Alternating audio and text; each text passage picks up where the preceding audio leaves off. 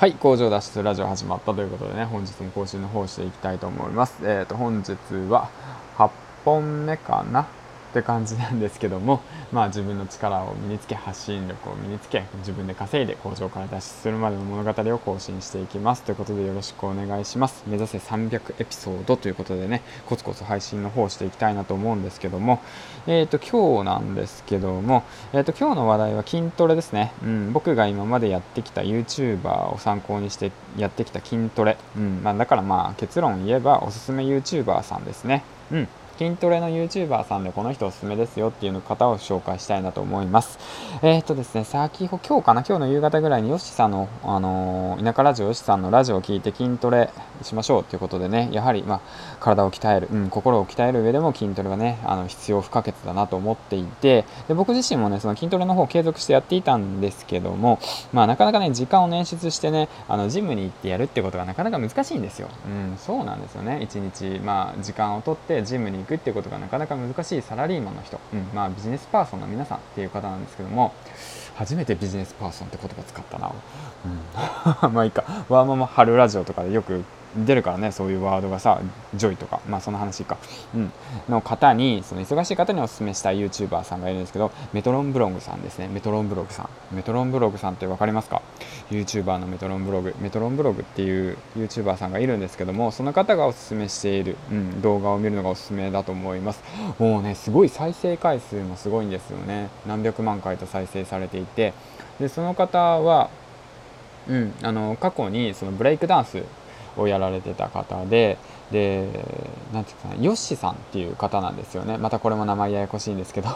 ヨッシさんっていう方、うん、パワームーバーの方ですね。その方なんですけども、まあ、そちらの方がね、えー、とやってる YouTuber のおす、あの、筋トレの動画おすすめなのでぜひメトロンブログと検索して腹筋あの腹筋の方あとは大胸筋ですね。僕腹筋と大胸筋やってるんですけどもぜひとも腹筋と大胸筋の方をねおすすめしてるんであのぜひやってみてはいかがでしょうかというねお話ですということでね、うん、で2分とか3分だとすごくねあの時間が短期間なのですごく継続しやすいっていうメリットとあとはですねあのなていうのかね時間がね捻出できるってことですね。2分3分さ捻出できるっしょって思っちゃうんですよね、うん、まあだから自分のそのねあのルーティンの中にそれを組み込むっていうことが必要なのかなと思います。で筋トレをする上でねやっぱり大切なのは休むってことですね。休憩させるってこと筋肉の超回復をさせるってことが大切なので、えー、とその辺も踏まえてねちょっとまたあの筋トレのやり方等についても僕やってる筋トレの方向かな？についてちょっとねその、まあ、コツコツ継続していってもし成果が出たらその辺をねあのこのラジオの方でもシェアできたらいいかなと思っております。ということでね今日はねおすすめの YouTuber さん筋トレをする上でおすすめの YouTuber さんの方を紹介してきましたメトロンブログさんですね。ぜひ大胸筋腹筋鍛えたいなと思う方はぜひ試してみてください。というわけでえっ、ー、とアフタートークの方入りますね。で僕がなぜこのヨシさんをヨシさんっていうかまあ b ボーイのね b ボーイのヨシさんを知ってるかというとあのメトロンブログの方ですね